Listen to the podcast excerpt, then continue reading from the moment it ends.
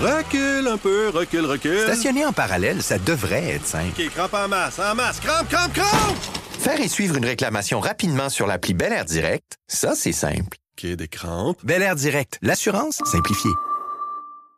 Ce balado est présenté par Nespresso Professionnel. Quand Air Canada a annoncé qu'elle n'achèterait finalement pas Air Transat, l'action de Transat a chuté de 22% Celle du transporteur national a gagné en valeur. Le message des investisseurs, les jours ensoleillés d'Air Transat sont derrière elle. Est-ce vraiment le cas? Et qu'est-ce que cette transaction avortée nous apprend sur l'avenir de l'industrie de l'aviation et du tourisme? Je m'appelle Laurent Terrien. Bienvenue à Pour votre info.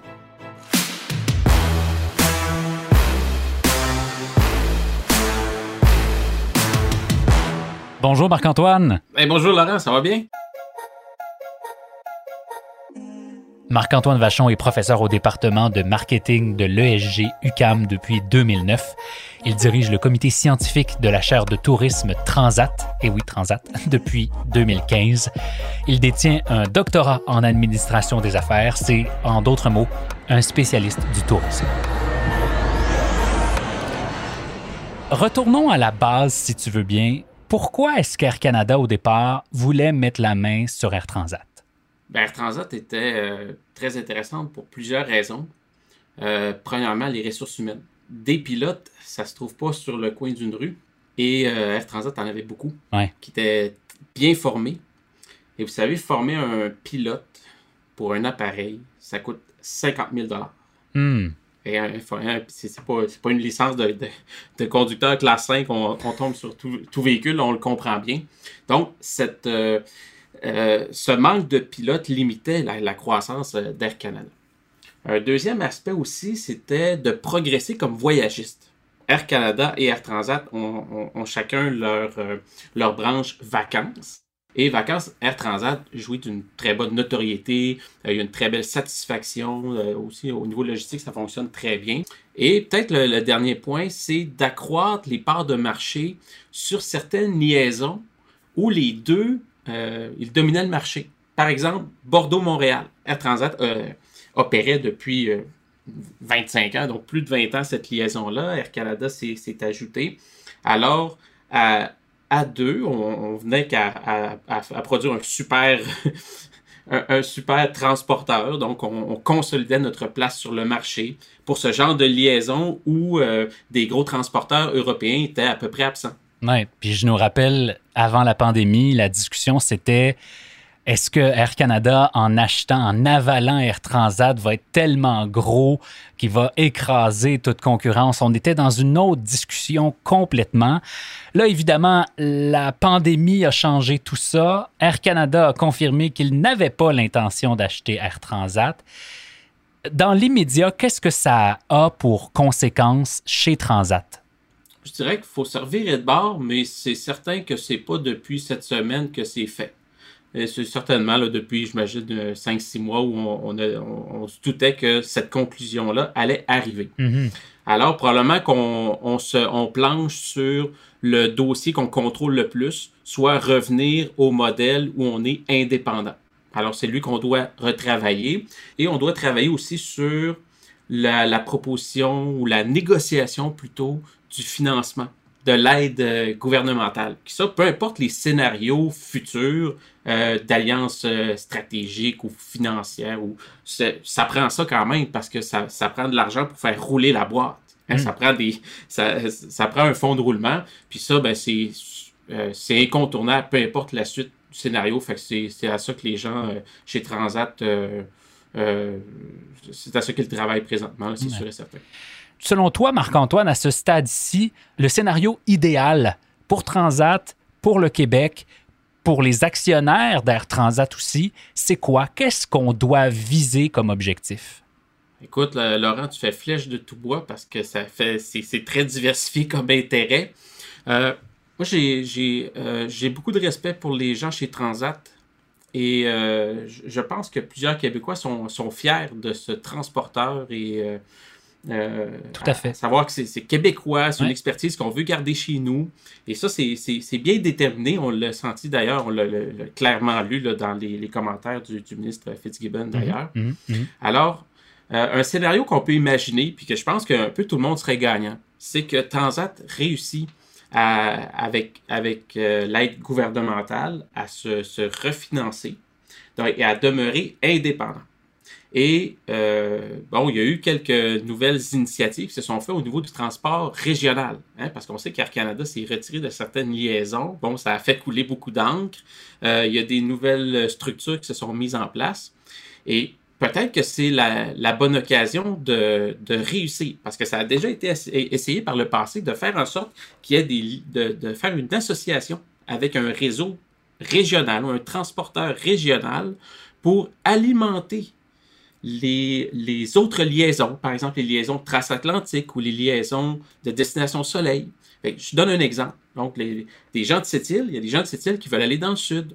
Alors, faire cette île Montréal et Montréal, euh, euh, je ne sais pas, Puerto Plata. Alors, cette liaison-là est importante et Air Canada exploitait ce genre de, euh, on appelle ça un Adin, donc d'aller chercher des, des, passagers supplémentaires sur ces liaisons régionales. Mhm. Alors que si euh, le, transport régional s'organise hors Air Canada et que Transat euh, revient en force et dit ben moi je vais, je vais reprendre ce modèle-là qui fonctionne très bien, bien c'est peut-être une bonne nouvelle pour non seulement Transat, mais aussi les, Québécois qui veulent voyager. Parce que là, on reste avec une compagnie de chez nous, avec qui on est satisfait.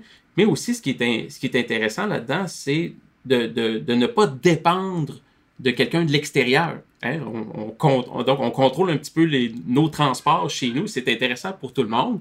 Et bien sûr, pour la concurrence au niveau des prix plus il y a de compétiteurs, plus ben, le, le, prix va être plus compétitif. Alors, c'est le scénario qu'on peut envisager euh, qui serait intéressant pour à peu près tout le monde.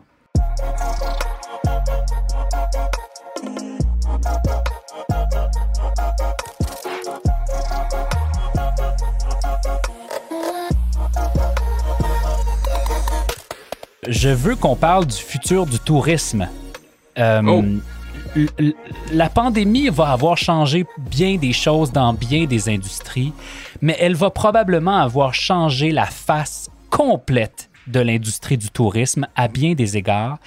Est-ce que l'âge d'or du tourisme aérien est derrière nous, Marc-Antoine? En gros, est-ce que les gens vont reprendre leur habitude de voyager comme avant ou vont-ils garder leur habitude de voyager localement après la pandémie? Les données indiquent les sondages qui se font un petit peu partout dans le monde par des gens très sérieux, des échantillonnages incroyables, des 500 000, des 60 pays. Ça pointe dans la direction où on va bien reprendre là où on en a laissé. Hein. OK. Euh, c'est la, courbe maintenant. Est-ce que c'est une reprise en V, en U? Mais déjà, il y a beaucoup de monde qui piaffe d'impatience, Laurent. Euh, déjà, nous, avec notre hiver, on avait hâte au printemps. là, le beau temps arrive un peu, ça fait du bien. L'intérêt de voyager est toujours au rendez-vous un sondage vraiment très gros. Là. Fait je disais 60 pays, 500 000 répondants. C'est quoi les trois destinations qui vous intéressent le plus? Ben, c'est encore le numéro un, là, c'est la plage et le soleil. Quand on parle de voyage local, euh, en tout cas chez, chez nous, c'est plus compliqué. on n'est pas les seuls. Exactement. Mais c'est la même chose pour les Britanniques. C'est la même chose pour les Allemands. C'est imaginer les Chinois. Ouais. Euh, fait quand même qu'on on voudrait des fois se, draper dans la vertu et tout, et tout. Euh, le désir de découverte de, de l'humain, on est à un âge d'or et je pense que c'est plus une pause qu'on qu'on a pris, qui était, qui était forcée, qui a quand même des, des fois des, des, des belles... Euh, bon, je, comprends la, souffrance, mais que ça nous permet de chacun découvrir un peu notre coin de pays. Absolument. c'est ce qui se passe un petit peu partout dans le monde. Donc, on fait des belles découvertes.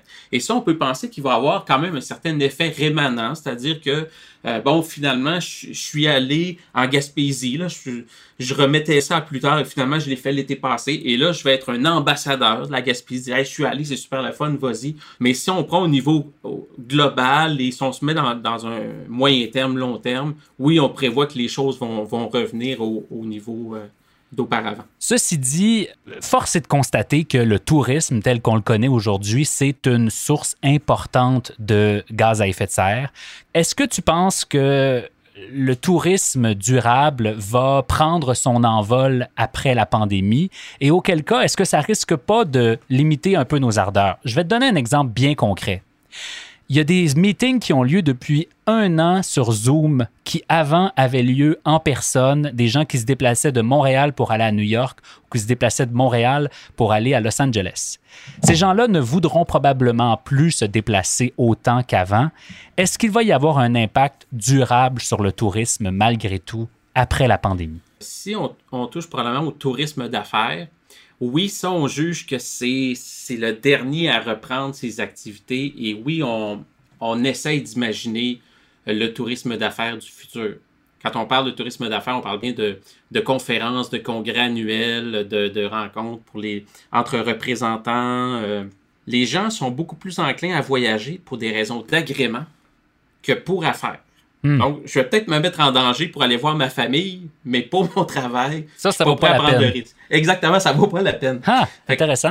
oui, effectivement, là, puis tu sais, on, peut dire aussi que c'est, ah, c'est pour la planète, mais dans les faits, c'est qu'il y a un gain de productivité. Mhm.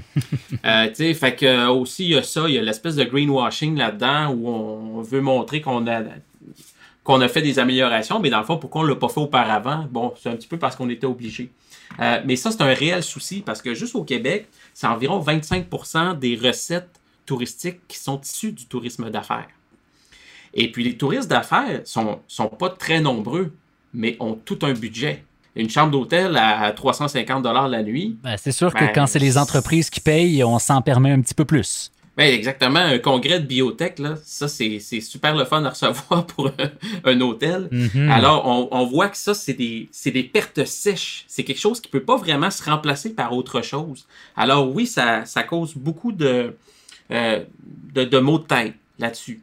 Sinon, tu as une bonne question, le tourisme durable. Chose sûre, c'est qu'on travaille très fort. Il y a plusieurs organisations euh, qui travaillent à, essayer de repenser, à profiter de la pause pour repenser.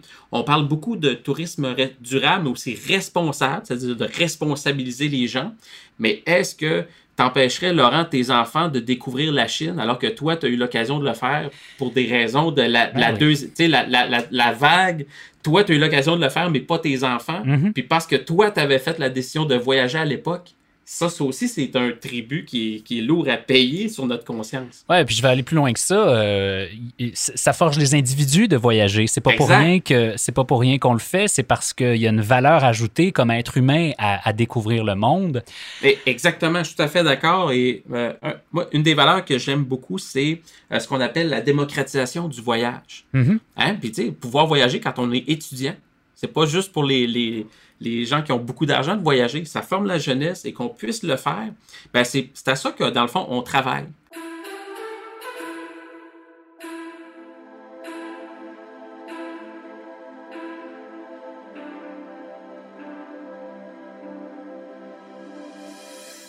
Marc-Antoine, euh, je veux qu'on se laisse sur euh, la question de notre industrie touristique maison, celle qui fait vivre des milliers et des milliers de personnes ici, euh, notamment à Montréal.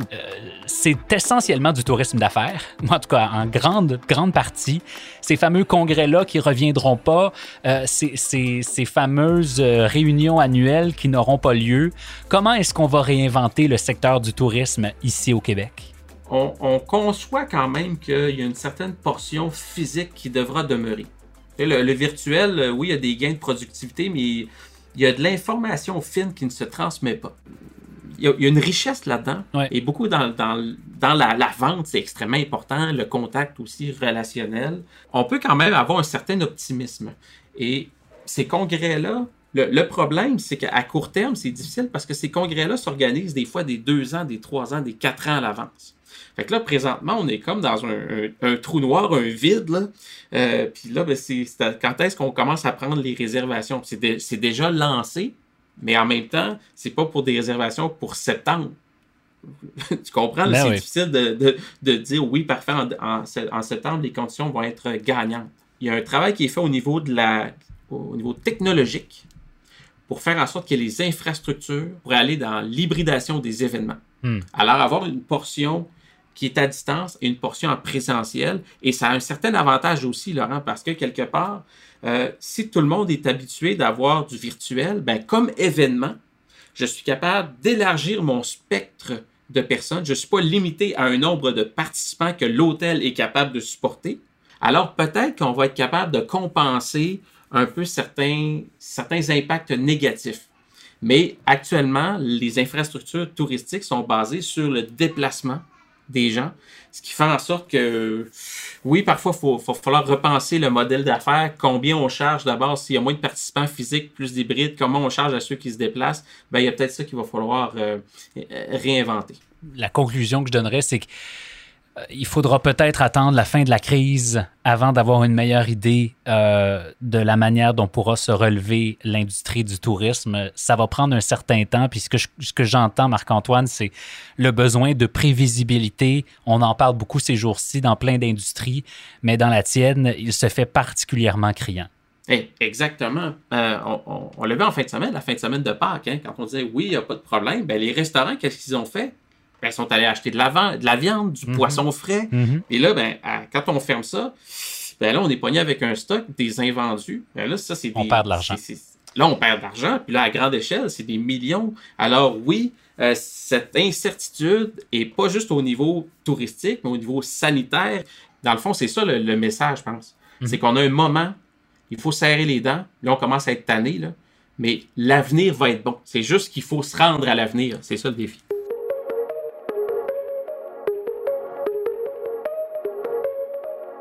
Marc-Antoine Vachon, merci d'avoir été avec nous.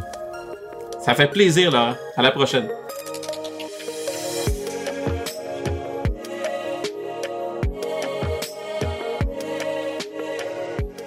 En terminant, voici ce que vous devez savoir.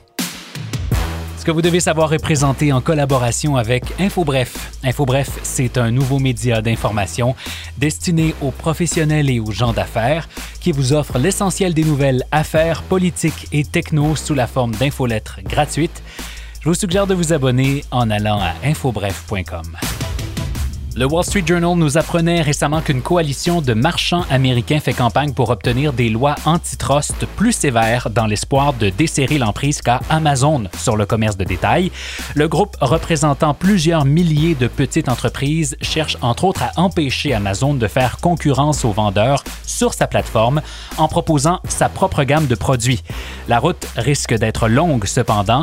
Amazon a dépensé 18 millions de dollars en lobbying et séduit les politiciens en étant un des plus grands employeurs des États-Unis. Et CNBC nous apprend que UPS s'apprête à mener l'industrie de la livraison de colis vers de nouveaux sommets. C'est que l'entreprise a récemment révélé avoir acheté 10 véhicules électriques capables de décoller et d'atterrir de manière verticale, un genre d'hybride entre un avion et un hélicoptère à l'entreprise Beta Technologies. La première livraison aura lieu en 2024 et s'adressera à un marché de livraison d'urgence. Si le test est concluant, UPS s'est gardé une option pour en acheter 150 autres. Voilà, c'est tout pour cette semaine. J'espère que ça vous a plu. J'ai hâte d'avoir de vos nouvelles. N'hésitez pas à m'écrire laurent pour votre info.ca. Merci à Charles Prémont qui assure la recherche et la coordination de Pour votre info et chez Nespresso à nos amis Laurence et Valérie. Je m'appelle Laurent Terrien. On se reparle la semaine prochaine. Recule un peu, recule, recule. Stationner en parallèle, ça devrait être simple. OK, crampe en masse, en masse, crampe, crampe, crampe! Faire et suivre une réclamation rapidement sur l'appli Bel Air Direct, ça, c'est simple. OK, des crampes. Bel Air Direct, l'assurance simplifiée.